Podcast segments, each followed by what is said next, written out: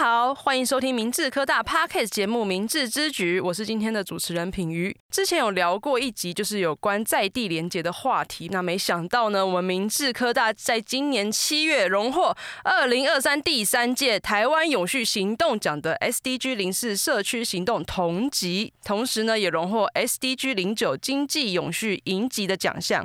所以今天呢，我们特地邀请到柏荣威老师来跟我们聊聊什么是二零二三 APSAA 亚太暨台湾永续行动奖以及未来有什么新的计划？掌声欢迎他！大家好，嗯、呃，我是博文伟老师。老师好，我们在此呢也要介绍我们新的伙伴，也是我们的主持伙伴哦，他是行社学程的信安，掌声欢迎他！大家好，我是信安。感谢信安，感谢老师。那首先呢，我想要问一下老师，关于这个奖项啊，是什么样的奖项呢？就是在这个台湾永续的行动奖，它其实有分成呃三个部分。那当然，我们拿到的这个应该是说是组织性的，就是是企业或者是大学。对，它主要是其实是在呼应 SDG 这边的一个行动方案。我们大家都知道哈，二零一五年的时候，联合国它其实对于我们现在所面临就是气候环境变迁所带来对我们人类整个生存的危机等等哈，都有一个 SDG 的十七项。那今天这个行动的奖项呢，它主要就是要鼓励大家都要有行动作为。嗯，那明治哦，众所周知，我们是一个资源非常丰沛的学校。嗯，那真的感谢我们的创办人，感谢台塑集团哈。那这样的资源丰沛里面哈，我们必须要把我们的资源做更有效率、更有效能的应用。那在校方呃呼应整个集团的意识哈，就是我们对于我们整个的这个气候变迁以及我们现在在讲的 SDG 啊，嗯，就是企业端这边的 CSR，那包括我们现在在讲的 ESG 啊，都非常的重视。所以对重视的角度而言哈，我们做了很多的行动方案。当然，我自己现在哈，我是目前三角永计划团队主持人之一哈。是。从进明志之后，我深深的感觉到我们大学端哈，对我们这整个永续的作为很重视，不是只有 USR 的计划。学校里面包括我们的绿色校园，大家可能都不知道哈。我们其实学校的绿色校园哈，事实上是全世界排名哦相当前面哈。你说我们学校吗？对对，我们是绿色大学。对，这件事情其实很厉害哈。我们非常多的包括我们的店、我们的水。那我们现在在做的，不管是垃圾分类，以及所有的师生各级行政单位的作为，事实上哦，都是促成我们今天拿到这个奖项很重要的一个原因。OK，所以其实不是只有一个计划，而是所有的学校的课程啊，或是学校的环境，都会让我们拿到这个奖项的其中一个原因之一。这样子了解。然后，明志的 USR 计划分成抚育型、基地型、萌芽型以及生根型。那这个分类与奖项有什么关系吗，老师？呃，事实上啊，我们现在是我们是全方位都做这个分类，事实上是教育部的分类，对，是就是教育部它在所有全国的大学啊，目前大概有一百六十六十一或一百六十二所，大部分学校其实都有拿到高教生根的计划。在高教生根计划前里面，其实还有一块就是我们的大学社会责任。对，那大学社会责任呢，除了在高教生根里面有一块之外，它还另外有一个独立的补助计划，就是我们现在在讲的 USR。那 USR 计划在第一期期的时候，前期其实是有分成抚育型、萌芽型跟生根型。那现在进阶到我们第二期，即将要迈入第三期的时候，我们现在的计划已经又多了一个叫基地型。事实上就是怎么样呢？鼓励我们现在大学从最原始哈，我们有一些初心，譬如说我们对永续关怀的意识。诶，举例子，像我们其实学校大家可能都不知道哦，其实还有那个你知道，就是养鸡啊，就是孵蛋的计划，有有有，那个也是抚育型的计划。学校每一年孵蛋就是孵育型的计划，它是富裕型计划，其中深耕型的。呃，其中有一个计划很有意思哦，他们在养鸡哈，因为前一段时间不是就是蛋、哦、缺蛋。蛋荒嘛，那从这个孵蛋这件事情里面，让同学们了解整个的这个生态，以及就是我们自己的肉品的来源。那孵育型的计划，它其实是一个初级计划，接下来就会进阶到萌芽型。是，那像我们的三角泳的计划，就是今年的新兴萌芽。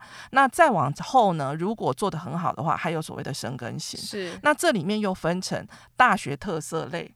跟呃、oh, okay. 国际类不同类，对对对。那基地类是怎么回事呢？譬如说，像我们已经很长期的在啊、呃、我们的泰山地区顶泰山岩的计划啊、呃，还有我们的明治书院。对。那我们在这里，我们就成立一个 site，我们就有一个基地。那这个基地做什么事呢？除了跟在地有一个更深的链接，也让大家知道，大家所有的社区居民其实对于大学有一个平台。我们这样说好了，有一个集合地的概念。对，OK，所以它就是这这是基地型的，就是是否这个社区的概念这样子。对，对，了解了解。那想请问一下，就是目前的联合国在进行就是这个 SDGs 的理念有哪些关联性呢？呃，目前哈，像刚刚主持人提到很好哈，我们这一次的永续奖里面，我们得到了两个，像是社区的同级以及经济永续的应级奖项。对，像这两个就分属于不同的计划所得到的。OK，呃，像社区型，我们这里面有一个深耕型的计划，就是在做明志书院以及林泰山岩这个部分。我相信哦，在泰山的在地居民以及我们学校的同学老师们，应该有很深的感受。因为这也是经营蛮长一段时间的嘛，对，所以其实泰山居民也都参与这个活动。对，像刚刚才经过的一个这个狮王节，对，泰山的这个狮王节哈，我想那个现在应该知道，那个新社的同学哈，或者是新社的老师哈，就是其中的要角，像林金祥老师，他就是很设计啊，帮忙这个部分。那当然，对对对，那当然我们的这个深耕型计划，它是由我们的通识教育中心，由我们的蒲主任这边在主持，然后领导的。那因为我们的这个生根型计划，事实上它是一个延续型，也就是说，它不是突然跑出来的，对，它其实是已经做了很久了。嗯，那我们另外有一个延续型的计划，由我们管理设计学院的呃林进宽院长所领导的。是，那这个部分是在做新北的产业园区。哎，老师，你刚刚有提到说，就是有不同的型的计划嘛，包含福育型啊、基地型啊、萌芽型、生根型这些。那我们也知道说，其实明志有做了一段时间了。那今年有什么样的新的计划，或是有连接新的课程，可以让学生一起参与的吗？啊、呃，有，像呃，我想我今天来应该就是因为我们执行的这个新兴萌芽型的计划。对，蛮想跟老师聊的。是是，我们这个计划啊，就是它的名称啊有点长，叫 Co Up，然后 Design，然后是走入三角涌，啊，后面还有一个叫做社区生活实验.名字这么长哦，有三段。这三段式的陈述哦，事实上就是我们计划的主轴。那 Co-op Design 就众所周知嘛，我们学校就是 Design Thinking，对不对？对。我们做很多设计思考的这个，包括课程，然后包括成果。是。那这个设计思考本身是一种呃，应该是说找问题、定义问题，然后去找解决方案的方式。没错。那第二个事情呢，我们 Co-op。我们要跟社会设计合作。我们虽然有工业设计，我们有行销设计，那我们有经营管理。对。但是有一件事情哈，事实上这里必须要有一个受词，我们把我们的关心放在社会，哦、所以我们要对社会进行一些设计。嗯、所以我们要把设计思考做社会设计。可是社会设计听起来有点抽象诶，有什么样的？举例吗？呃，譬如说，像在社会设计里面哦，我们必须要先找到一个人文的主轴，它可能是人文，有可能是人文里面，或者是经济，它有可能是在这个社会里面产生背后有一个像劳工的问题，有可能不是劳工本身问题，它其实是一个经济现实的反应。那也有可能是文化性的问题，譬如说在这里面的一个文化不见了，有时候我们在找原民的文化，其实也是一种。所以三峡的一个文化，然后去做一个设计，类似像这样子。对，因为三峡本身。身在它很早期哦，其实是一个山川交汇之地。它以前有水利之变。那三亚在早期其实它是一个很有钱的呃城镇。嗯，为什么？因为它早期有很多的产业，它的产业里面包括了樟脑、茶叶，包括了蓝染。那蓝染这个部分是由日据时代的产业一直延续下来，更早的时候清朝就开始了。可是呢，这样子的一个地利之变，就是那个时候它很富饶所带来的一些文化的产物，后来随着城市的发展。迁移逐渐的也被别人淡忘。对，那三峡的老街呢，一直到了二零零三年，由新北市政府，当时是台北县哦，开始主张帮这个三峡老街做一个重整。对，二零零三年哦啊，新北市政府拨了三点五亿，重整这整个老街。老街现在所看到的牌楼，事实上是当时重整的一个产物。那当时这个老街里面一共有九十七家，呃，它应该是说商社、商店好了。那它的牌楼，甚至是它整个的建物，都重新做过整理。OK，但是在这整理之后，今年是二零呃二三。二零零三已经是二十年前的事情，啊、也是蛮久的。经过对，经过了二十年哈，三亚老街现在有一个状况，它变成跟台湾的其他的老街长得一模一样。现在应该去过吗？没错，对，就是很像，对不对？就是大同小异啊。对，然后你就会发现一件事情，这个老街。它本身本来有它自己的文化底蕴，对，它也有它一个很强烈的文化背景，甚至它在一个山明水秀的地方，可是它为什么会变得跟其他的老街一样？嗯，那第二个很严重的问题是什么？三亚事实上是我们新北市二十九个区里面其实第二大区，这么大的一个地理的环境里面，其实它有很棒的山，像譬如它有满月园，它有大板根，这样子的一个环境里面，为什么会变成没有特色了呢？对啦，老街大家提出这个字呢，大家都会想象是同样的东西，就是不管是哪边的老街，淡水老街、三峡老街，其实真的没有什么文化特色。那你觉得为什么会变成这样？这个问题其实要反问到当地它的生态。包括它的经济、后面的居民以及人文，当然还有政府的管制力量，这个是综合因素，就会让这个地方变成是这样。是第一件事情，其实是有利可图。对，我举三峡当例子哦，三峡老街哦，它从二零零三年做重整之后，其实当地的商街是有所有权的。嗯，所有权就是指当时是九十七，那九十多间的这些商铺，那还有一些没有重整的，我们说说可能超过一百吧。对，那这些商家其实他们后面的房东是不是真正的就是现在？我们看到的老街的经营者，答案不是。三分之二以上的老街其实是由外来的租客，然后也就是说，他要图利的方式去租赁这样子的一个建物，然后呢，对对对，然后跟原老东原房东房东租，然后再来二手租给。呃，有时候有可能是二手，就是现在你去的时候有看到一些摊子嘛，就会在那个房舍前面，有一些是不不管是卖衣服、卖鸡牛角。卖茶叶，卖什么有的没的，所以从外地来经营这样子，就不是三峡本地人。对、我们并不是说外地来经营其实不好，可是各位大概也知道，呃，如果说这个是一个经济循环，对，假设他有房租的压力，然后他又要急着要变现哦，不好意思，因为我是财会老师，我 很讲究这个报酬率。能理解啊，商人也都是这样的想法，没错，他就要马上变现啊，是，那他要报酬，所以对他来说，怎么样赚快钱这件事情就会是他首要的目的。当然，然后第二件事情是怎么样引。客，如果说今天这个店家他看到有一件事情，譬如说现在在卖呃金牛角，假设是在民权路上其他的地方卖的很好的话，那他可能就会把它援引到老街里面来做。可是老街到底适不适合真的拿来卖金牛角？对，我今天没有任何 judge 的意思，当然当然就是一个举例了。对，我们只是举一个例子哦，就是说他在所有的组成这个老街的样态。我相信去那里的游客，包括像新安这么年轻哦，还不满二十岁的这个 young boy，或者是呃像我们品瑜现在的这种青春洋溢的熟女，哦、是吗？青春洋溢，谢谢，我接受接受这个赞赏。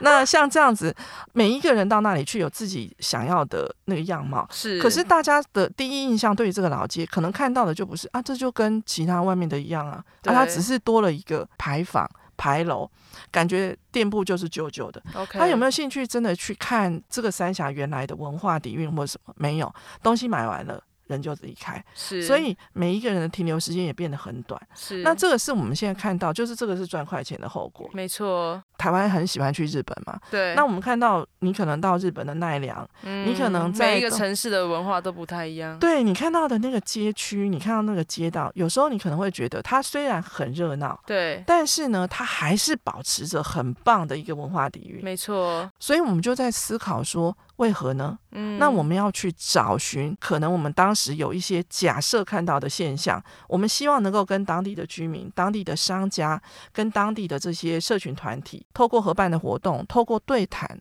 透过讨论，然后我们去看一看，我们到底能做些什么.我们能不能替当地的呃，就是这个社区带来一个更不一样的一个生活样貌？嗯，所以呢，我们叫做走入三角涌。三角涌其实是三峡以前的古名哈。嗯，另外，当然我们就要做一个所谓的生活实验。生活实验这个字哈，事实上它是源自于北欧之前哈，大概在二零零九、二零零八之前那个时候所提出来的一个概念，叫做 Living Lab。Living 就生活嘛，对。那 lab 叫做实验室，是。那生活实验室是怎么回事呢？在北欧，他们做很多的这些计划，他们并不是在实验室里面做，嗯，他们是把他们现在的生活上的一些场景，他们直接投入，不管是社区居民或者是呃某一些场域，然后在这个场域里面去做一个生活实验，是。所以我们就借用这样的一个字，所以我们的刚刚说我们的名字很长，Co-op 走入三角，Co-op Design 走入三角有社区生活实验，是，是这样子。就是有这么多老街，为什么会选择三峡？啊、呃，这要提到，就是我们刚刚新安有提到说，为什么有富裕型啊？为什么有萌芽型？为什么生根型？对，我们当时啊是由我们的这个计划里面，我们计划有一个公主，我们的公主是我们的三峡公主啊，陈、哦、昭荣老师哈，她、嗯、也同时是我们 IMVA 的，就是我们现在的主任哈，对，就是执行长。是那呃，陈昭荣老师他自己本身哈家就在三峡，就在三峡老街上，那他对这个社区很有感情。是，那他自己也长期透过就是学校给的资源，然后在三峡这边做了福育型的计划。OK，那也有做过产学合作的计划，也带入一些其他资源在三峡。那我们后来在检视以前的富裕型成果的计划的时候，发现，哎，这个计划很棒啊！是。那既然有个老师其实做这个地方超过十年，那有很多的想法。重点是陈昭荣老师哦，在我们提这个计划的时候，他事实上是三角涌文化协会的理事长哈。哦，对，嗯、他对于当地哈，其实真的有一个很棒的连接。嗯、那所以我们呢，这个叫做天时地利人和。对，是。对，那所以我们就提出来说，嗯，我们有这些问题，那我们也跟昭荣老师讨论过。对。那所以我们有些人设，我们的人设就是当地有一些很不错的呃，应该叫做社会型的企业。对。然后也有呃很多的这些文化团体。嗯。那也有一条。老街，那这个老街里面也有很多问题，它也有人口老化的问题。对，所以我们想，我们可不可以再进一步的去解决？我们现在看到的这些，甚至是带来一些更深的思考跟讨论。嗯，所以我们就向教育部提出这个计划。那当然，在教育部提出计划之前，哈，我们现在只要向教育部提出的，像什么安心计划或者是深耕型计划，这个都必须要经过就是校方的讨论跟认可。嗯，那学校这边通识教育中心给很大的支持，那学校这边的主管们也在教会议里面也同意，就是我们送这个案子。是，那所以我们送了案子之后，也很荣幸哈，就是获得教育部的补助。那在呃。很多的审查意见里面，给我们很好的赞许跟回馈。事实上，我们这计划从六月份揭晓到现在，坦白讲，现在才十一月一号嘛，就是时间也不是太久，五个月差不多。对，嗯、那我们从这个五个月的执行里面，哈，事实上整个的活动重点在暑假的时候办了很多场活动，呃，我们就发现一件事，事实上当地也期待有一些更新。也有很多这些社群团体啊、文化团体，甚至当地的国中小这些主管们或者是校长们，然后以及区长，都给我们很多的回馈跟意见。对，那你们自信满满这样子。是。那老师可以跟我们分享一下，就是目前 USR 的规划跟想法吗？主要是这个计划内容有哪些？因为老师其实你刚刚提了很多这个 idea 嘛，包括你们办活动，然后有收到居民的回馈。但其实我想要真正知道说，那这个计划你们 core design 或是你们只做了到底有哪些事情？这样。其实我们希望做的事情就是，我们要先梳理我们三峡当地的一些背景的文化的文件跟文献探讨，嗯、因为我们发现一件事情哦，一个城市之所以伟大哦，它必须要有一些。厚重的历史，三峡本身其实它有文化，是那可是呢，我们发现它的这种著书立说，它的很多的文献，甚至是耆老的一些东西，不是这么的清楚。嗯，那当然，当地有一个台北大学哈，台北大学他们有一个山海研究中心，他们一直在做的是整个新北市。嗯，那其中有一部分，一小部分是三峡的这个部分的文献。那我们说后来就发现一件事，三峡除了这一部分以前的产业文献，或者是一些些就是。可能从清朝一直到现在的历史之外，我们发现一件事：三峡其实缺乏了一个公益的意识。嗯，就是说，刚刚我们说到哈，三峡老街其实它是跟经济活动要连接在一起。对，我们当时的这个计划，其中有一个很重要的文化元素要选择，我们选择了蓝染。嗯、呃，我们发现蓝染这件事情哦，事实上是在大概一九九六年的时候，由三角涌文化协进会哈，他们找了很多以前的工艺师，因为这个蓝染它其实是一个自然染布的方法。对。那这样一个染布的技术其实已经走失了。是。一九九六年的时候，就找了很多的工艺师去复兴这样的一个蓝染技术。嗯。但是呢，他们自己本身找了会员，一边做一边学。对。但是从一九九六到现在，又过了很长的时间，那我们又发发现一件事情，诶，那这个十几年的时间里面，哈，事实上它还没有办法变成当地主要的经济活动。目前的蓝染，它的推广方式，哦，还是以一种体验课程的方式在进行。对，因为我们去的都是参加体验课程。对对对。所以我刚才想说，你说的那些呃会员制度，还是说他们没有新的推广方式，是不是？这个就是我们现在在刚刚讲的第二个事情哈。我们除了要整理文献之外，第二个事情其实就是我们要找出一个新的呃商业模式。对，因为我们自己发现哈，事实上要维护一个文化永续，有一件事情是它必须要能够变成一个能够是循环获利，甚至是让这个生态系支撑的一个呃商业形态。对，那到底是什么？我们就在找。那所以呢，我们提出两个东西，一个东西除了文化元素是蓝染之外，我们找了很多的不一样的主持人，管社学院的所有的呃系主任几乎都加进去了。譬如说，我们主持人团队里面，现在的总主持人是由我们经管系的廖一清廖主任担任哈。那刚刚我们说的三峡公主，我们的陈昭荣主任也是我们的共同主持人哈，他是我们的最重要的一个要角。是。那我自己本身也是共同主持人之一之外，那我们还有我们的工业设计系的系主任江润华江主任，以及我们视传系的系主任就是庄妙仙庄主任也在里面。是。那工业管理哈，游淑萍游老师也在里面，所以我们这整个有这么多老师，对对对，我们这样学生有多少人一起参与这个？呃，我们现在就是希望说，我们这每一个主持人后面的这个，他们都会带他们自己的学生加进来。OK，了解。对对对，所以我们这里面的主持人就带了十二个门课程进来。嗯、那校外的协同主持人的部分，我们也邀请了，就是三角涌文化协进会现在的那个陈执行长也在我们的计划团队内。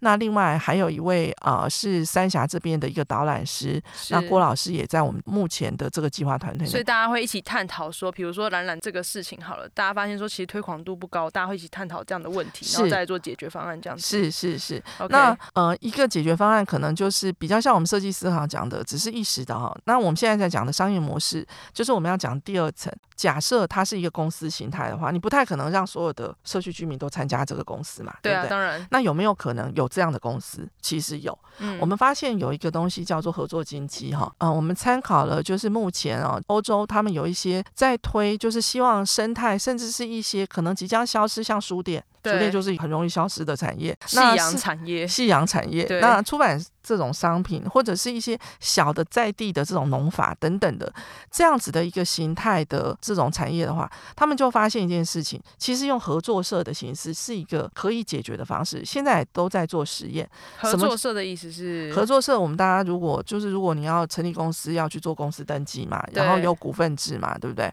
那呃，合作社就是它的。社员本身呢，就是每个人平均一个人就是一股，就是你是以你社员的方式去参加。OK，那你说，嗯，那个社员跟我们刚刚讲的这种像是社群组织，譬如说，呃，我们有很多的社群组织嘛，什么委员会、什么协进会，像。学生会也是类似像一个社群组织，没错。社群组织跟我们现在讲的合作社有什么差别？这就是我们在说，假设今天你做一个投资，你会发现你那个投进去的那一块钱就会跟你有关。社群组织比较像是一个理念的结合，对。可是理念的结合有时候大家就会，我可以去，可以不去。当然，那我也不会觉得它跟我息息相关。嗯，合作社这件事情就是你要提出入股金，你要有个入社金，所以你这个就像是你的股金。可是呢，它又跟公司不太一样的是，在我们公司的公司法里面，因为它是股东制，所以我们可以买更多的股份。更多的股票，你就可以拥有决定权。对，所以我们会有什么？我们会有经营权的团体，会有所有权团体。对，那放到合作社里面，今天它就是不能大家的权利不均等。也就是你是社员，我是社员，他是社员，我们大家都是 equal 的，每个人都是只能有一股股金，股金进去是平等的，没有人谁股份比较大，谁股份比较小。对，嗯、那有没有所有权？所有权是全部的人所有。OK，那经营权是谁呢？由所有的所有权人去选出来的。所以有点像是呃，比如说以兰兰这个举例好了，所以等于是今天我们就是请在地的人全部都投入这个股份，创立一个兰兰合作社，可以这么说，对，变成一个合作经济这样子。是我们就发现可能像我们现在跟我们合作的，就是其中的一个要角——三角文化协进会，我们就发现这个组织哦，他们其实现在下面有下辖一个叫做呃蓝染工坊。那这个蓝染工坊，我们觉得它其实就很适合拿来作为合作社的一个雏形。是，那这个就是我们下一阶我们可能要做的事情。嗯哼，那这就是我们在讲的这个合作社经济。那第三块呢，我们觉得哦，事实上哦，居民自己本身的开心不开心，他怎么样乐活这件事情很重要。对，那我们就发现我们要在这里进行一些小型的文化实验，譬如说，现在这里的英法族其实在增加。对，那我们要怎么样去鼓励英法族目前的这些爷爷奶奶，嗯，这些长辈们啊，走出他们自己的家，走进去街道，关心。不是只有他们自己的健康而已，去关心这个城市，关心其他人，这个这个社会的一个状态，一个连接，这样是是是。所以，我们在这里就会进行第三块的生活实验，我们就会有做很多的小活动，这里面也包括了我们去参加很多的展览，嗯、然后我们去推广我们的理念，然后我们也去试着去拉很多的学生进来这个场域，让大家呢都能够了解三峡是一个什么样的地方。那我们就认为这个地方它有很棒的生态有很好的一个文化底蕴，嗯，所以我们就透过非常多的活动以及课程，然后就让学生可以走入三峡。嗯，那老师在执行上面的过程中有没有遇到一些困难之类的，或者是一些嗯小插曲？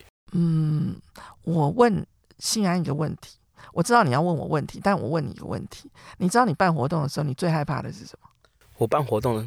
就是临时可能有什么东西不能用啊之类的，或者是临时场地不能用，或者是一些资源没办法取得。原本说可以，但是后面又没办法。嗯，事实上哦，信安这个真的是领导者的角色，通常这个是最上位的人才会 想这些。我我先讲一个，我们其实通常办活动，事实上我们最怕的是什么？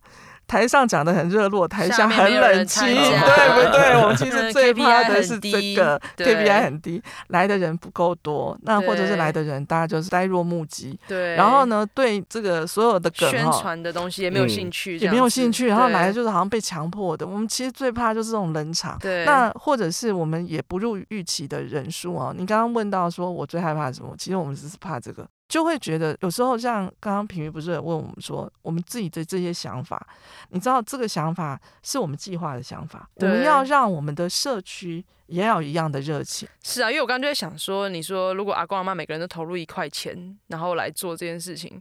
他们可以投入一块钱了，但他们会不会出席做不一定呢、啊。嗯、对，所以要怎么做到这件事情，就是理想化跟现实上还是应该还是要有一个就是磨合的一个过程。对，所以它不会是一触可及的。USR 的计划的魅力也来自于此，它比较不是一个活动，它是很多活动的集合。对，它会是非常长的一个理念的推移，所以我们要透过课程、活动、宣传品、文献。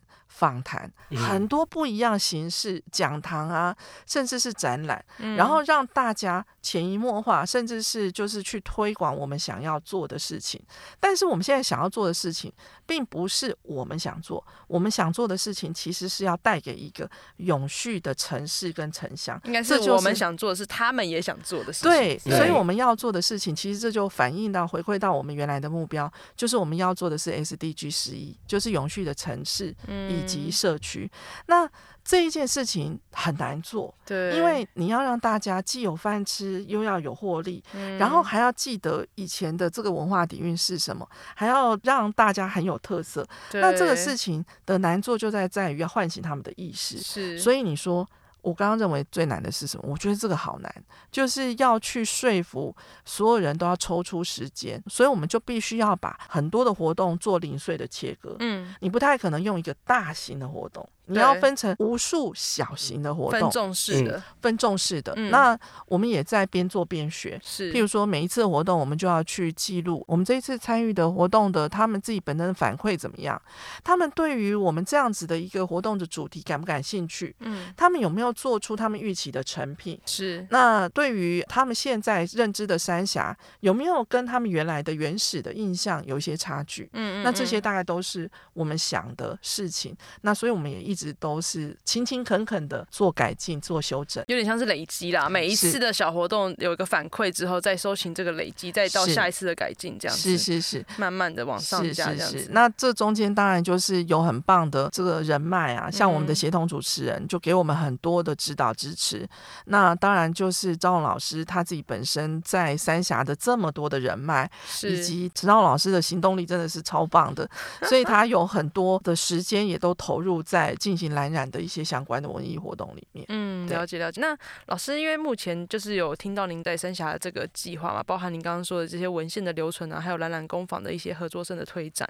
那对于未来呢，就是对于这个 USR 的计划后续的未来与展望有哪些想法吗？嗯，我们几个主持人讨论过哈。事实上，我们有一个就是很大的目标。我们现在希望我们下一期哈，就是我们第三期的计划要提出来，因为第三期的计划就是它会是金中选金哈。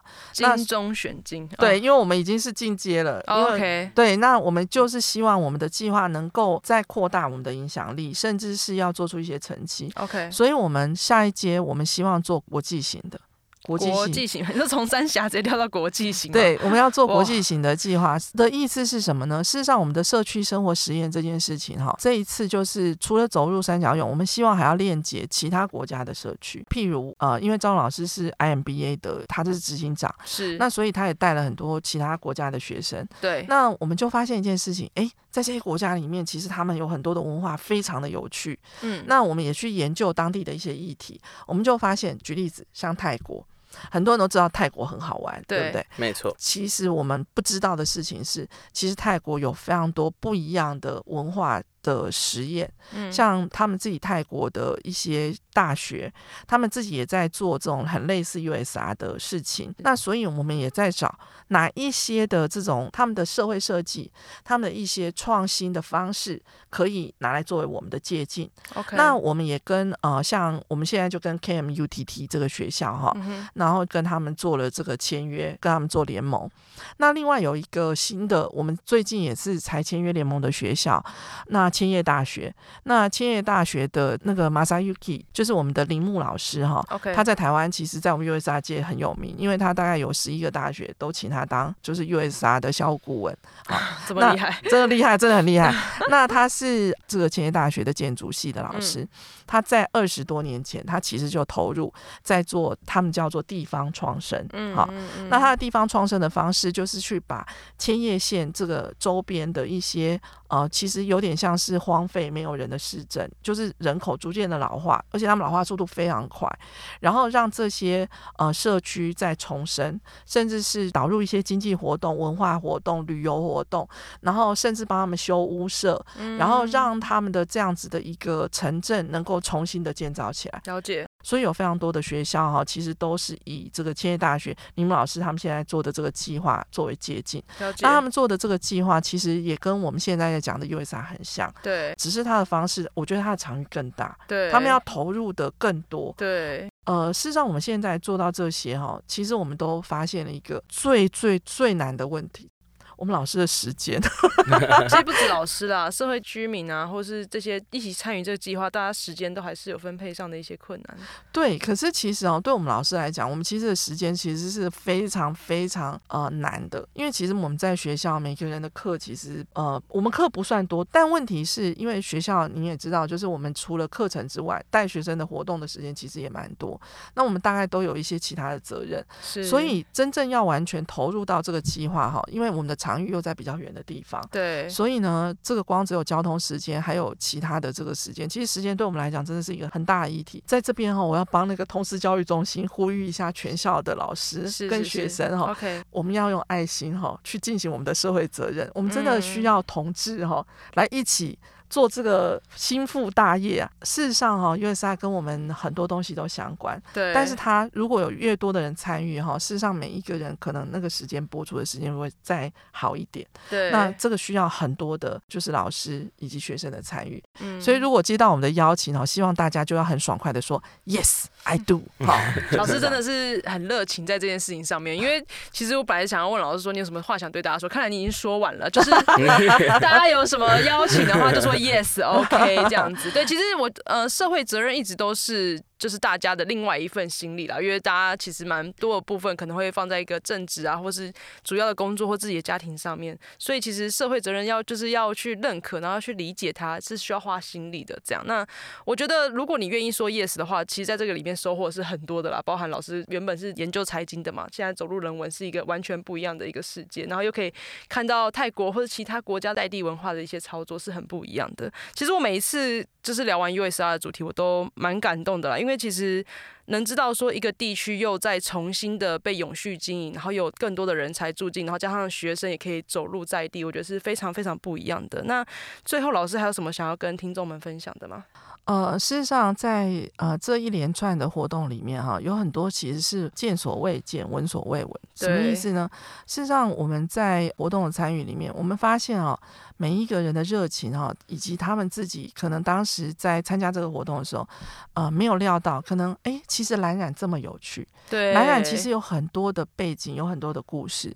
原来三峡其实是一个这么值得，不是只是买完金牛角哦，吃吃那个 当地的有的没有的东西。东西哈就要离开两个小时。我相信老师如果没有参加这个计划，应该也不会有这种感受。是，所以我们越了解越多，我们就会发现一件事情哈，我们如果走入哈每一个社区的时候，每一道风景哈，其实都可能成为你人生很重要的一部分。当然，但是重点只是我们待的时间有多长。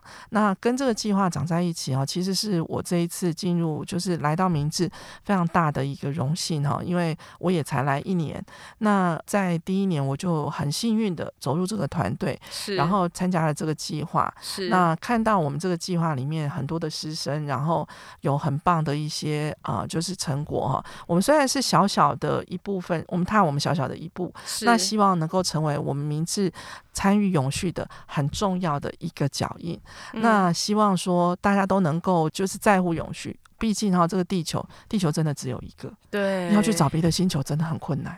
对，永续有非常多的方式，那但是他要从关心我们自己在地的社区、在地的生活，然后以及要跟我们的社会链接做起。那这个大概会是我想啊，今天就是我希望能够带给大家的。嗯，非常的棒。其实现在大学就是不是只是扮演那个传递知识的角色啦，就是我觉得融入在地呢，帮一些企业解决一些问题呢，其实是非常。非常好的一个永续发展的理念，而且老师刚刚提到，就是，嗯、我也蛮期待说，在我有生之年了，蛮期待说，其实大家不会说，哦，我想要去日本的京都，想要去日本的大阪，想要去日本的奈良，大家一提到这个词的时候，这个城市，你会对它有个理念。我希望大家在未来这个可能我们十年、二十年的时间，我我要去三峡，我要去淡水，都会有另外一种体验，就是说，哦，三峡是什么样的样貌？它是一个文情是什么样的人啊？这都是一个很棒的一个开始。台湾会变成这样子的话，我们就会变成一个真的是一个很永续，然后又很美妙的一个地方。这样子是对。那非常谢谢今天博龙老师跟我们的分享，也谢谢信安。那我们明智之举就下次见喽，拜拜。谢谢平云，谢谢信安，拜拜，